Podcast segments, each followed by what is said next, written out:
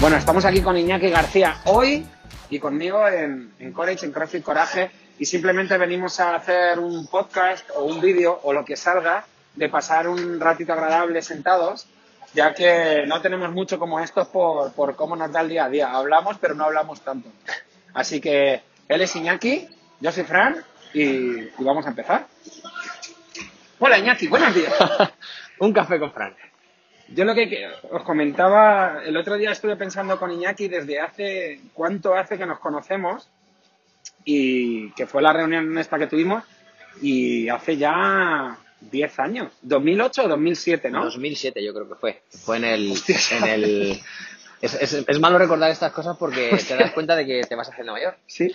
Eh, fue en el máster, en un máster que hicimos eh, encerrados un año entero en la Universidad Politécnica de Madrid haciendo el máster de dirección Y gestión de empresas deportivas, de empresas deportivas. Exacto. ¿Qué, es- qué conclusiones sacaste tú del máster por aquel entonces? Pues que se sacan más de 10 minutos en un café y con un amigo y experiencia eh, que quizás eh, en determinados aspectos estudiando un año entero los fines de semana.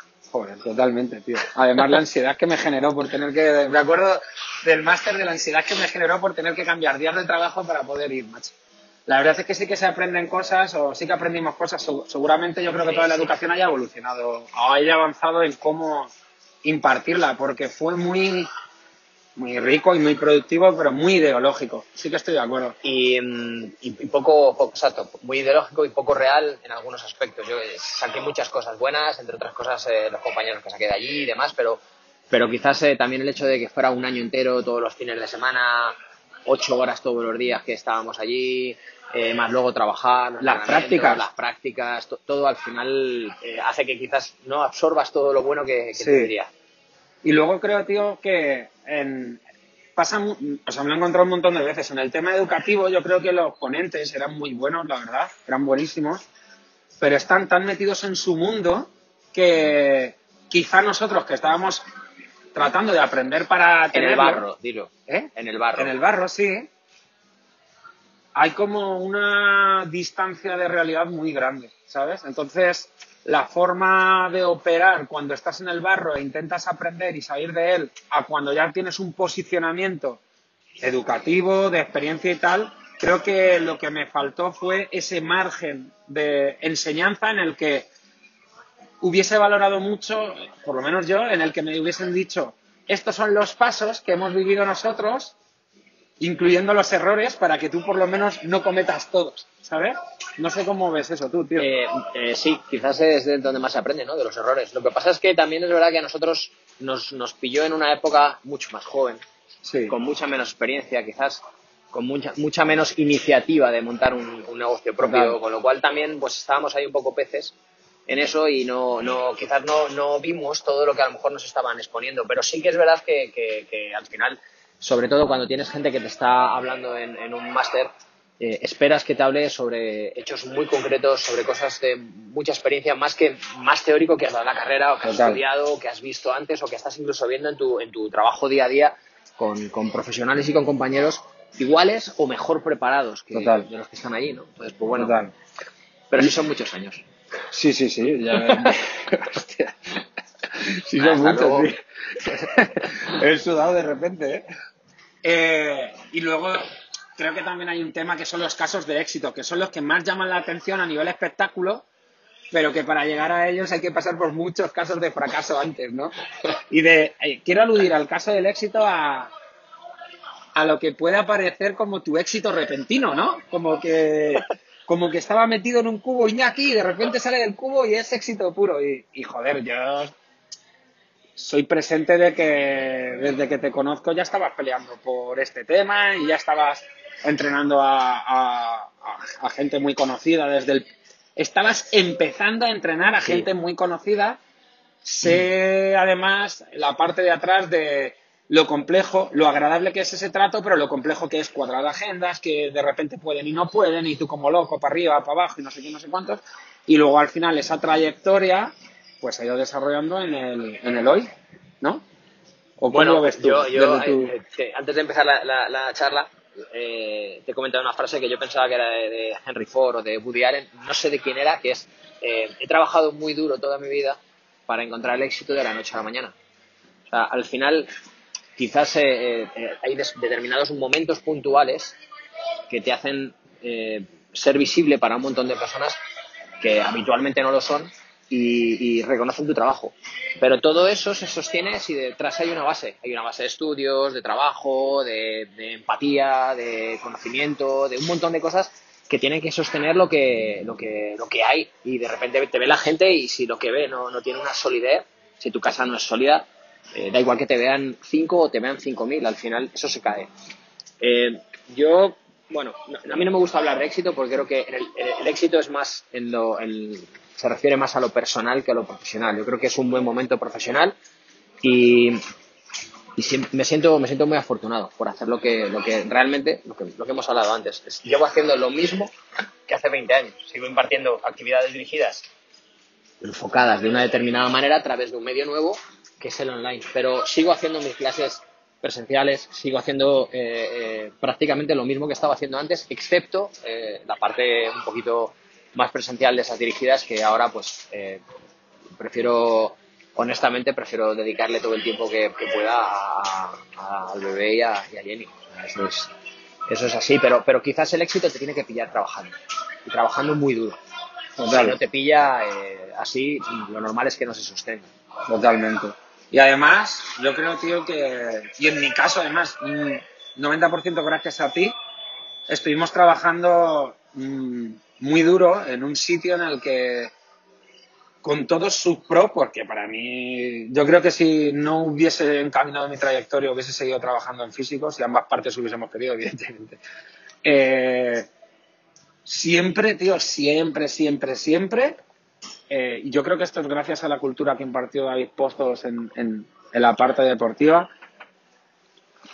Podía haber lo que fuese, pero lo que era indiscutible es que se peleaba por un trabajo de calidad, ¿sabes? Y por una formación constante y por una mejora constante y creo que incluso muy exigente que a nosotros mismos nos metía en ocasiones mucha, mucha, mucha presión como profesionales.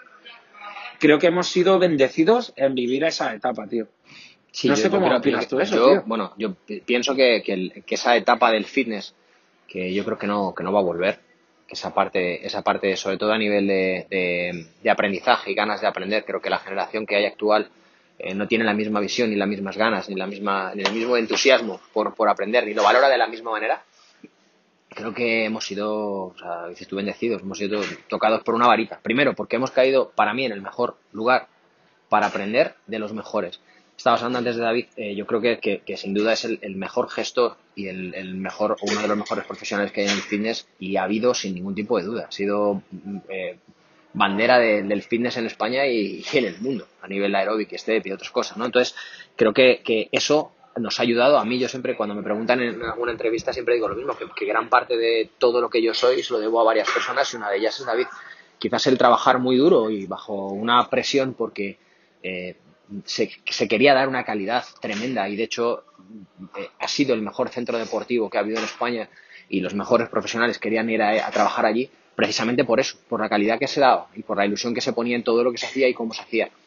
Eso quizás luego cuando sales de ahí eh, te hace ver todo de una manera un poquito más diferente y te hace valorar realmente todo lo que había ahí, el tiempo que eh, utilizábamos en, formaciones, en aprendizajes, el ver a los mejores encima de una tarima a nivel comunicativo, a nivel de, instrucción, a nivel de preparación de las clases, a nivel de, simplemente, eh, yo recuerdo eh, hace ya casi, pues he estado 17 años prácticamente en físico, cuando vino por primera vez el TRX, que no había, no, vamos, o sea, no lo había visto absolutamente nadie en España eh, a nivel de CrossFit. Muchas cosas, con los italianos, con el que era Cross Gym, muchísimas cosas que... pionero muchísimas cosas, tío. Hmm. O sea, la verdad es que sí.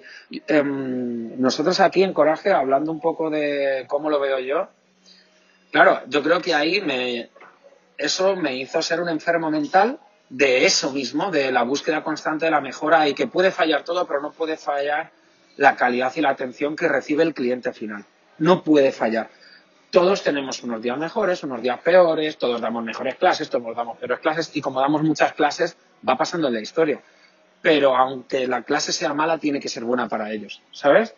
Y, creo que ese punto de presión siempre irá, será uno de los pilares de, de, de CrossFit Coraje o, o, de, las empresas o de los servicios que, que, partan por lo menos de mí. estamos, estamos, hablando de personas. al final estamos hablando de emociones. Y las emociones tienen que ser positivas porque están ocupando el tiempo en dar salud a su cuerpo y además están tratando de desconectar. Eh, hay una frase que dijiste tú también muy bonita, que, que, que, la, la, solución no es desconectar y hacer deporte, sino conectar. O sea, para, para conectar con todo lo que está ocurriendo, quizás la mejor, o conectar contigo, la mejor manera es hacer, hacer actividad física. Es una manera de conectar, no de desconectar, que hay que cambiar ese chip. Entonces, eh, creo, que, creo que precisamente eso es lo que tiene que encontrar el, cliente, pero, pero no en solo en, servicios de, actividad física, ¿no? en, otros, en otros servicios de ocio, por ejemplo, eh, que no tengan que ver con la actividad física, tiene que ser el leitmotiv de, de, la empresa en cuestión que del servicio. O sea, tienes que encontrar algo que te haga sentir bien. O sea, esto va de cómo te hace sentir la actividad física, no de lo que te vas a encontrar. Si lo que te vas a encontrar es de una calidad tremenda, pero realmente no te hace sentir bien, da igual lo que hagas. Al final no vas a generar una adherencia, no va a haber una diversión, no va a haber una conexión con lo que haces y al final eso es lo que te lleva una continuidad que hace que tú mejores y que tu salud mejore. O sea, si yo no, no te puedo enseñar a hacer CrossFit desde on-ramp, por ejemplo, y intentas entrar de otra manera, al final vas a tener dolor, vas a sentirte mal, no vas a entender para qué se hacen las cosas, con lo cual al final va a haber una desconexión de la actividad. Si tú vas con paciencia y vas haciendo las cosas divirtiéndote, el, la actividad física y el beneficio lo vas a encontrar en, ese día a día, en la diversión, no en hacer eh, muscle un muscle up o dos o tres, sino en, lo que vas entrenando hasta que al final haces el muscle up y con quién hablas, con quién conectas, con quién entrenas, con quién te diviertes, con quién te ríes. Pues sí, sí, la experiencia de la vida, vamos, la experiencia del día a día. O sea, total. Em, yo creo que el paradigma de desconectar es de, si tú estás bien, ¿de, qué tienes que desconectar? De estar bien. Es desconectar de estar mal, ¿no? Entonces, esto es conectar, como dices tú, es para estar bien. Y si toda tu vida fuera a conectar, pues no te haría falta desconectar, ¿no? Te haría falta relajarte a lo mejor o, está guay.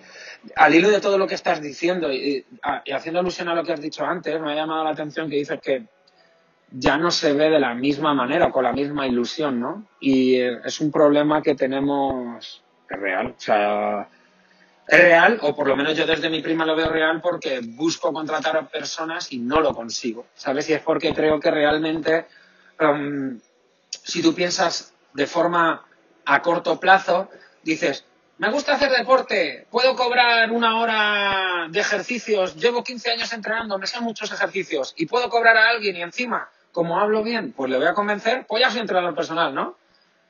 Y es lo que estoy viendo hoy.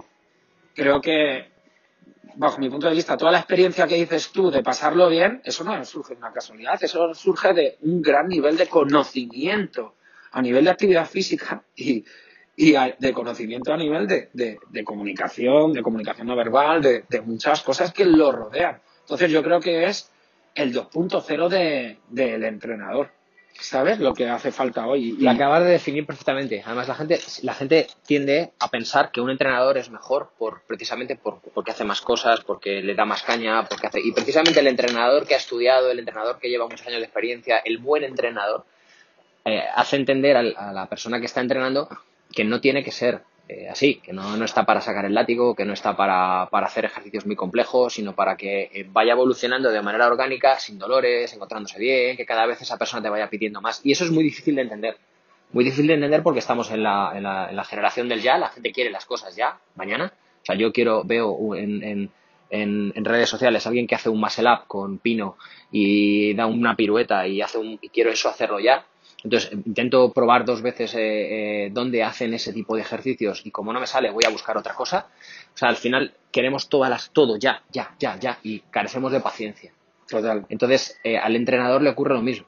Al entrenador le, ocurre lo mismo. No se da cuenta que lo primero que tiene que haber para que, para que la gente conecte con él es pasión por lo que hace.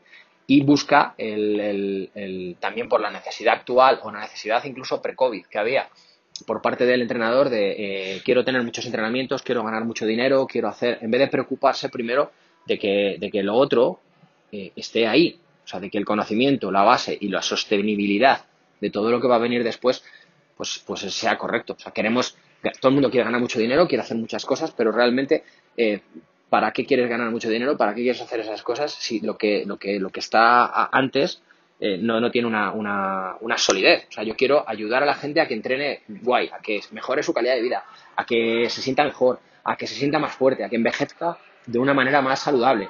Y luego lo otro va a venir, si es que va a venir. Si lo haces bien y con pasión, al final viene. Y creo que estamos anteponiendo sí, el, el negocio por, por, por, algo que nosotros no debemos hacer, que es, que es la luz. O sea, que es que la salud no debe ser en ese aspecto un negocio.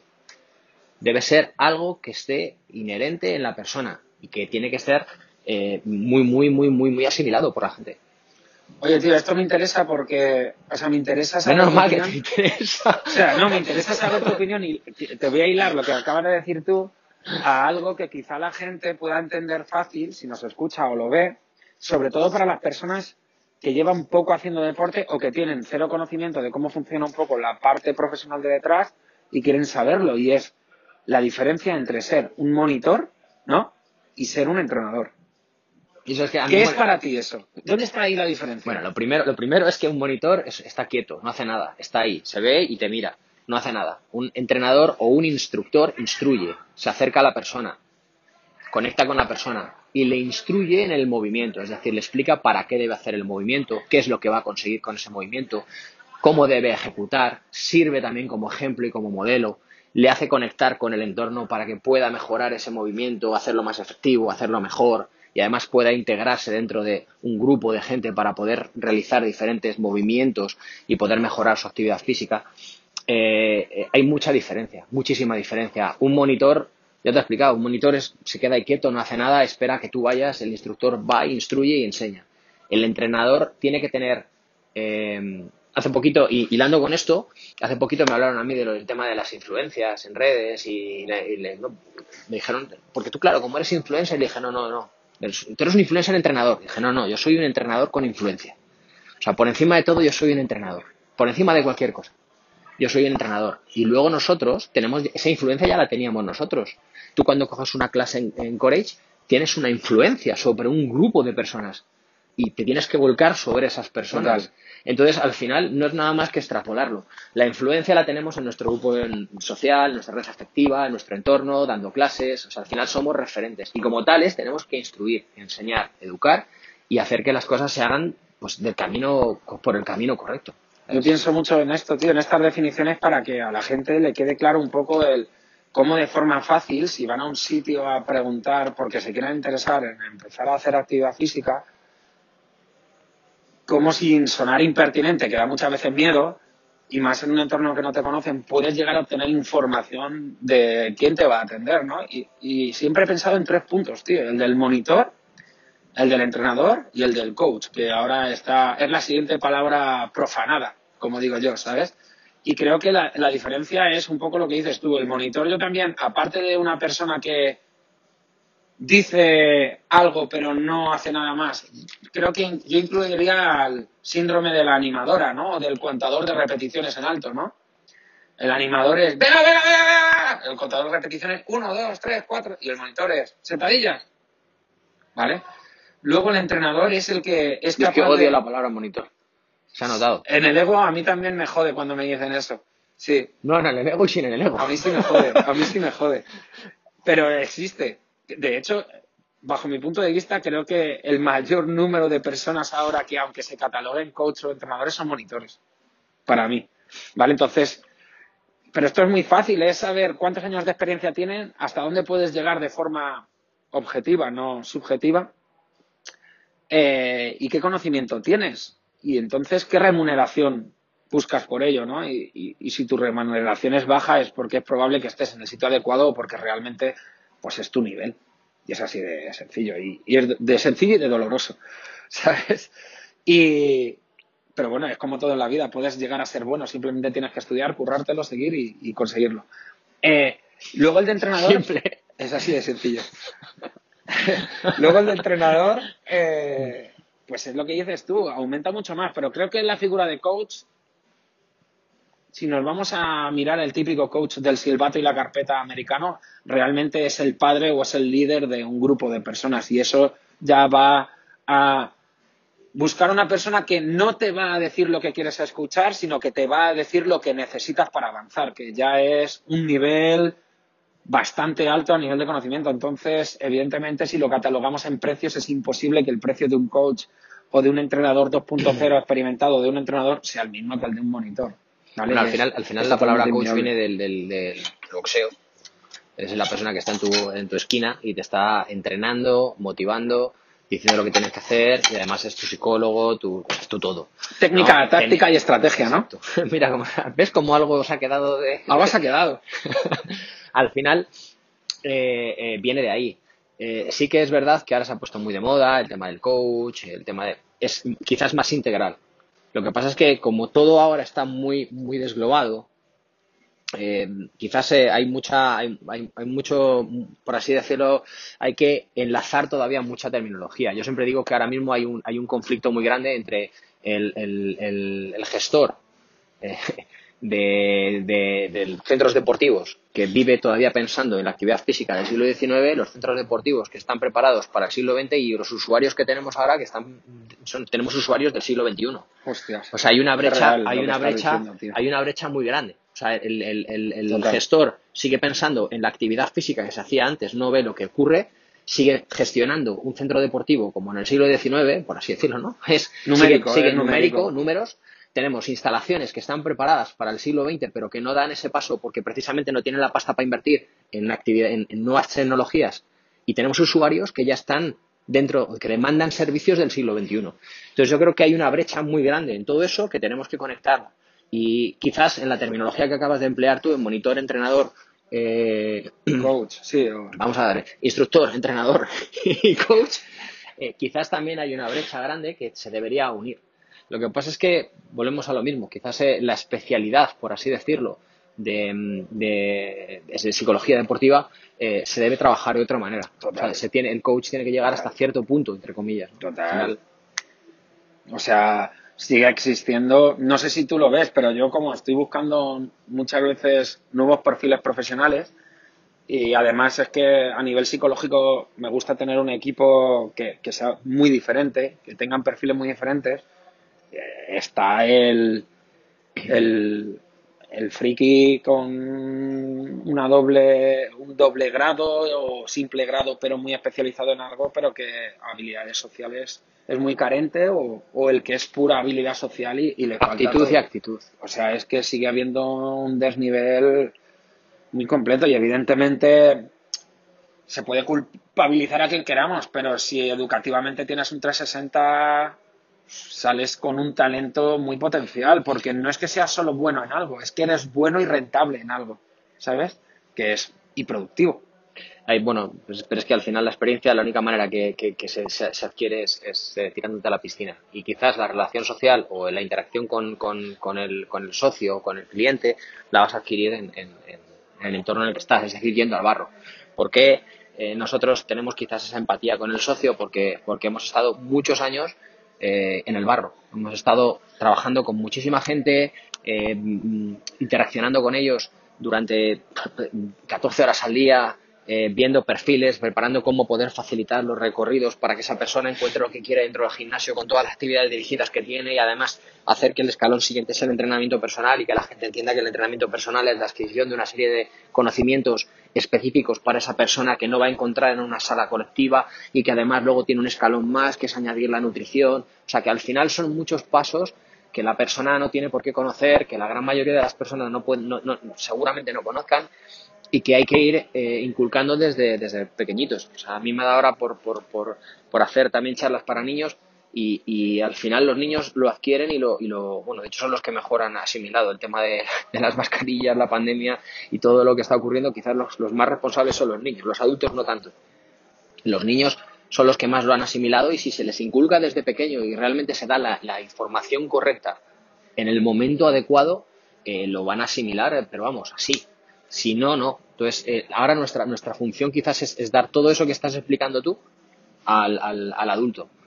Y, en base a los, a los instructores y a la gente que, que como dices tú, te cuesta tanto encontrar eh, instructores realmente que entiendan eh, que el trato personal, el, el, cómo hagan sentir a la persona, tiene que ser el plus añadido que les va a hacer ser buenos entrenadores o no, atrás hay una base. esto es como, la, como, decía un amigo mío, la, como, la, como en la guerra, ¿no? El valor se presupone. Pues el, conocimiento y lo que tiene que haber detrás de estudios se, presupone. Lo otro es el añadido que va a hacer que seas bueno o no. Totalmente, tío. Y eso no lo entienden. Hay mucha gente que tiene, como dices tú, dos carreras, tres, eh, tres máster y que sale y dice yo, yo cobro esto porque tengo esto.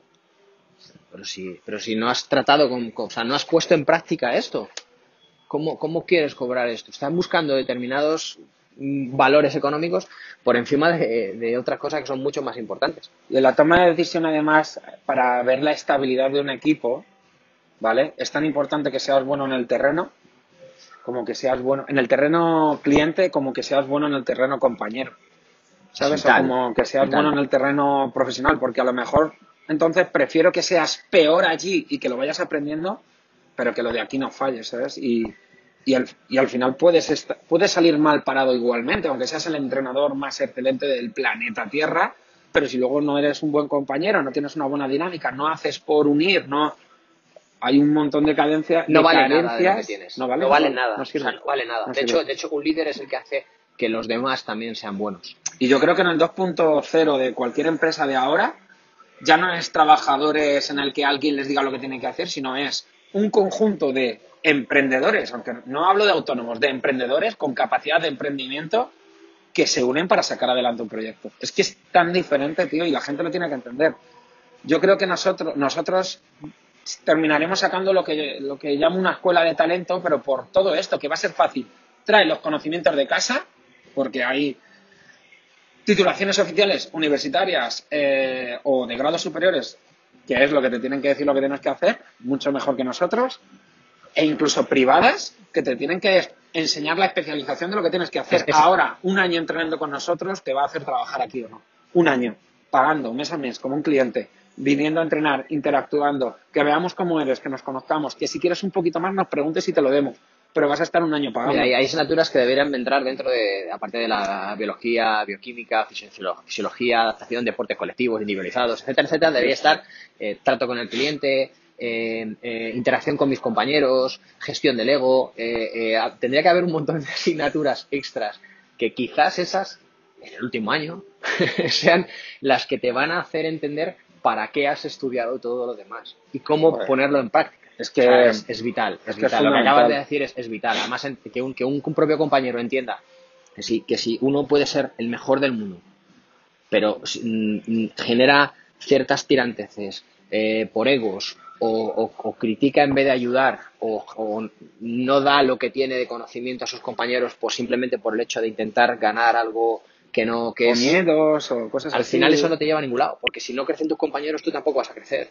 Al final esto es un colectivo y eso es vital pero es pero sí esas son cosas que se tienen que, que se tienen que se deberían trabajar de, de base. Pero es que o sea en el mundo de los gimnasios yo veo el contra de que te haces gestor, te metes en el despacho y te olvidas del barro, ¿no? Y ese olvido del barro es el que te saca de la perspectiva y en el mundo de los gimnasios de CrossFit, que me atrevería a decir de los gimnasios boutiques, eh, puede que el gestor esté en el barro metido también, pero le, falta el conocimiento que tiene el de la gran instalación. Em, pero el tema de esto, de todo esto, es si realmente queremos entrenadores o, personas que tienen un perfil completo, que, que, también los hay, aunque sean menos, y luego acorde no vemos una, una productividad salarial que podamos ofrecerles, también hay por parte de los gestores un desequilibrio, ¿no? Porque tiene que venir con, tiene que venir con números, tiene que venir. Eso es otro tema. Se puede hacer una estrategia para conseguirlo. El tema es que hay, hay una brecha gigante en el fitness y como que las placas tectónicas ahora incluso más se están separando. Pero sí, vamos a dejarlo que esto da para otro podcast, yo creo. Te voy a hacer otra pregunta que tengo aquí. ¿Cómo ves ahora el fitness con todo esto? Pues mira, yo, yo, yo es que soy, soy, soy, eh, soy un romántico. Eres un romántico. y yo creo que tenemos una oportunidad tremenda para hacer entender que, la actividad física debe ser eh, absolutamente esencial. Entonces, estamos en un momento en el que damos un paso al frente y, y realmente damos otro salto de calidad dentro del fitness o eh, nos dejamos llevar por la, por la desidia y, solo sobrevive como en los inmortales, solo puede quedar uno. Al final eh, es así, y al final ¿quién va a sobrevivir? pues el que más recursos tenga económicos para, para, ¿Por qué te ríes? Duncan MacLeod, tío. Me, me, me, lo he imaginado. sus pintas y todo, la espada y todo. Me encanta. Pues es así. Al final, al final eh, eh, tenemos una oportunidad increíble. O sea, creo que nadie en, en, la historia de los entrenadores eh, habría soñado con tener el foco de atención puesto en la industria del fitness como está ahora. O sea, ahora mismo la salud es quizás el, valor más, más, más deseado por parte de la población por parte de las empresas, porque también quieren que sus empleados tengan un modo de vida saludable y que estén fuertes y estén saludables para poder rendir dentro de sus propias empresas. Yo creo que el foco ahora mismo está ahí puesto. Entonces tenemos que ser capaces de hacer entender eh, a las personas que están más arriba de que, de que realmente eso tiene la importancia que tiene. Y creo que, creo que podemos vivir otra era eh, dorada, pero con una adaptación. Creo que va a ser todo muy integral. Creo que también eh, todo va a coexistir hay, o sea, eh, hay muchos, muchos que dicen, no, va a ir para allá solo, eso se va a morir. No, esto se va a morir y se va a quedar lo otro. Yo creo que no, yo creo que va a coexistir, que los dos se han unido y que, y que es la época de las personas, es decir, vamos a necesitar el contacto físico con las personas porque lo hemos echado de menos y porque lo vamos a valorar mucho más, pero también vamos a sacar esa parte que nos ha hecho adaptarnos la pandemia para extraer la información y tener el conocimiento de dónde voy a dar mi salud, de qué es lo que voy a hacer, cómo lo voy a hacer, con quién lo voy a hacer, eh, de dónde debo buscar para hacer determinadas cosas que antes pensaba que eran correctas y ahora no. Entonces, yo creo que eso es información, información buena y que tenemos que intentar aprovecharla. El fitness, yo estoy convencido de que después de todo esto, si hacemos las cosas bien, eh, podemos salir muy reforzados.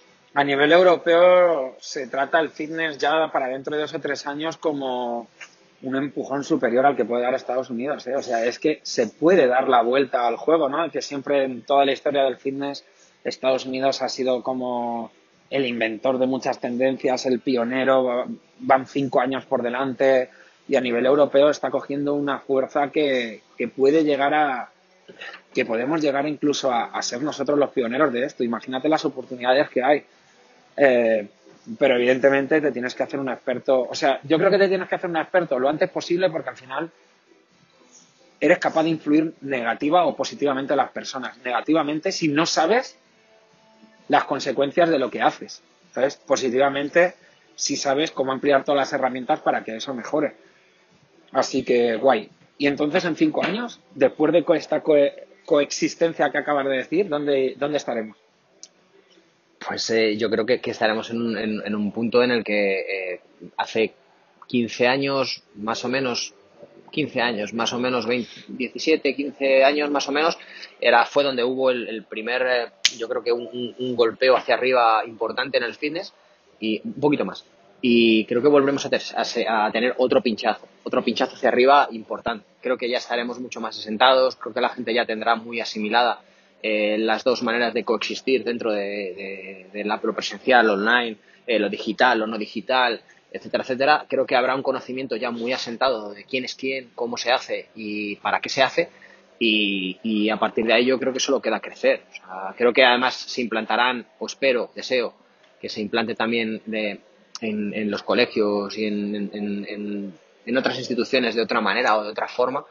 Y creo que, vamos, así, si lo que nos ha pasado no nos hace cambiar eh, nuestros aspectos eh, más relacionados con la actividad física de una manera radical, eh, poco tenemos que aportar. O sea, me parece increíble que, no, que, si no reaccionamos después de la crisis de salud que hemos tenido con, la actividad física, eh, es mucho más, más sensato el tratar de utilizarla. Además, me viene muy bien porque eh, acabo de leer hace nada lo de las enfermedades no transmisibles, que es una, creo que, el, la no actividad física, las depresiones, todo eso son enfermedades no transmisibles que son a día de hoy de las que más mortalidad causan. Causan. Y cardiopatías, eh, diabetes, eh, hay, hay, hay, muchas que no, que, que, no, que no son transmisibles y que se pueden solucionar con la actividad física. Entonces creo que se debe hacer hincapié en todo eso. Y que dentro de cinco años muchas de esas enfermedades eh, yo creo que estarán muy abajo en la, en la tabla, o espero que estén muy abajo, precisamente por lo que nos ha ocurrido ahora. O sea, ahora un punto, al hilo de lo que dices, un punto que creo que es indiscutible es el nivel de ruido mental al que está sometida la población por parte de las noticias, por parte de los casos de COVID, por parte de, mil cosas, de la crisis económica, de los seres y tal. Y hay algo demostrado científicamente que drásticamente te quita el ruido mental al día y es actividad física. Es el mejor ansiolítico que existe. Total. Entonces, ojalá lleguemos a, a lo que dices, yo creo que vamos a llegar sin duda. Te voy a hacer una pregunta eh, que va por diferentes líneas, ¿vale? Está muy profesional esto, ¿eh? Yo pensaba que íbamos a tomarnos un café y hablar de cosas mucho más banales. Y... Pero, tío, es que eres, o sea, es- tú hablas y a mí es que me... me- tengo la- las neuronas Netflix, tío, que están ahora mismo expectantes. Entonces, te voy a hacer una pregunta. ¿Sigues teniendo a nivel de entrenamiento? Ya sé que de amistad sí, pero a nivel de entrenamiento trato con algunos de los clientes famosos que ha llevado a lo largo del tiempo en entrenamiento personal. Sí, prácticamente. con- Y en ese sector, podríamos llamarlo el sector del famoso, ¿cómo ves la tendencia de la actividad física? Porque son gente que está mucho más expuesta a nivel social, ¿sabes? Pues, eh, mira, te voy a, te voy a, te voy a- contar una cosa. ¿Me has que- entendido que- más o menos Sí, sí, que- sí, Vale. perfectamente. Te, voy a, te voy a contar una, una, una curiosidad eh, sobre, sobre el, el tema del- de la gente famosa y demás. Yo creo que lo tienen hiper, hiper, mega, ultra eh, intro- o sea, asimilado, que parte de su. Pero como cualquier profesión, cualquier trabajo.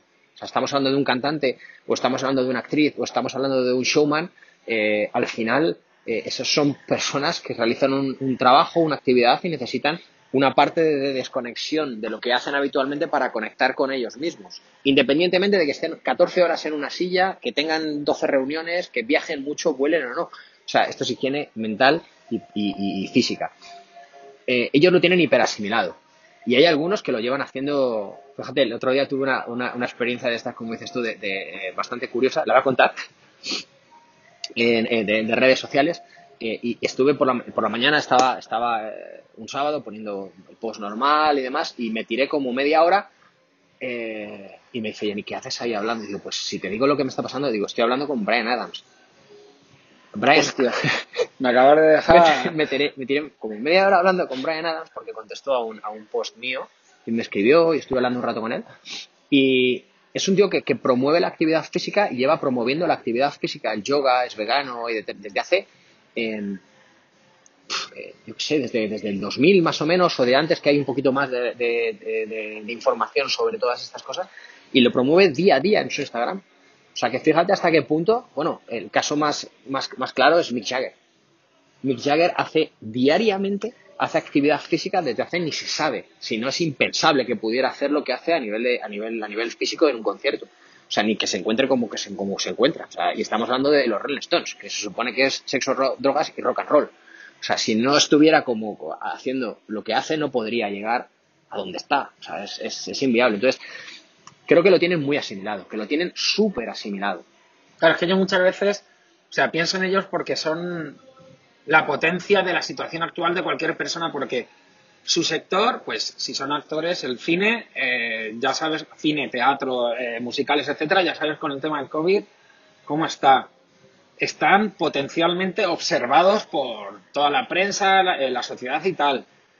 Es decir, esa inestabilidad es como nivel RX, ¿sabes? Entonces, Pero darle, darle la vuelta. Eso es una plataforma maravillosa para poder compartir eh, eh, conocimiento real de Sí, actividad. o sea, pero a nivel humano, yo no sé si tú estás percibiendo, pues, lo que pasa aquí, que mucha gente a nivel emocional cae y quita la actividad física por, y indagan, están, están excavando más en el agujero todavía, pero, Pero caen y caen, sí, o están subiendo, o sí, cómo lo ves. No, antes, antes estaba bien visto que hicieras actividad física.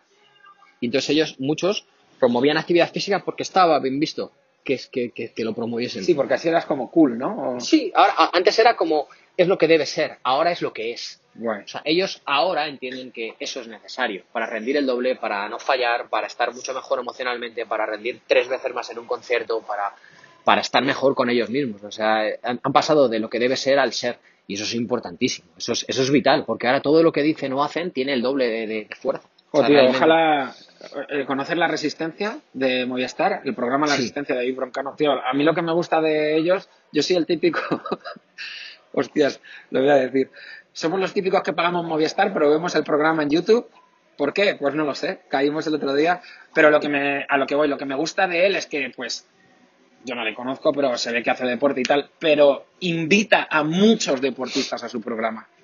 eh, y a mucha gente, actores y tal, eh, cantantes, pero invita a muchos deportistas en su programa y lo que realmente me gusta es que él joder, hace entrevistas muy buenas a esos deportistas. Claro, claro, pero, Ojalá son deportistas que plataformas tienen, iguales, tienen una repercusión a la hora de comunicar y que comunican muy bien, que hacen todo lo que... Y además tienen, precisamente él lo entiende porque hace deporte, precisamente por eso entiende la, la, potencia de fuerza que tiene la, la palabra de un deportista entiende que tiene detrás una legión de, hooligans que, que, al final le escuchan. Y eso, es, eso es, sería guay, que, de vez en cuando pues apareciera una persona que a lo mejor no fuera tan conocida en, una resistencia o en un hormiguero o en un pues pero que transmitiese realmente lo que lo que lo que es la actividad física y que funcionara. Ojalá el día de mañana sería brutal tío. Creo que lo potenciaría. En el hormiguero también aunque te troleasen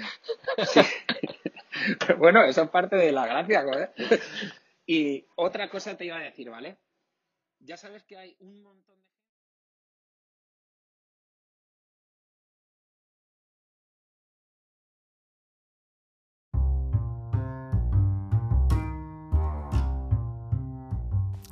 Muchísimas gracias por escuchar el capítulo de hoy, ya que esto es por y para ti. Amor y paz, equipo.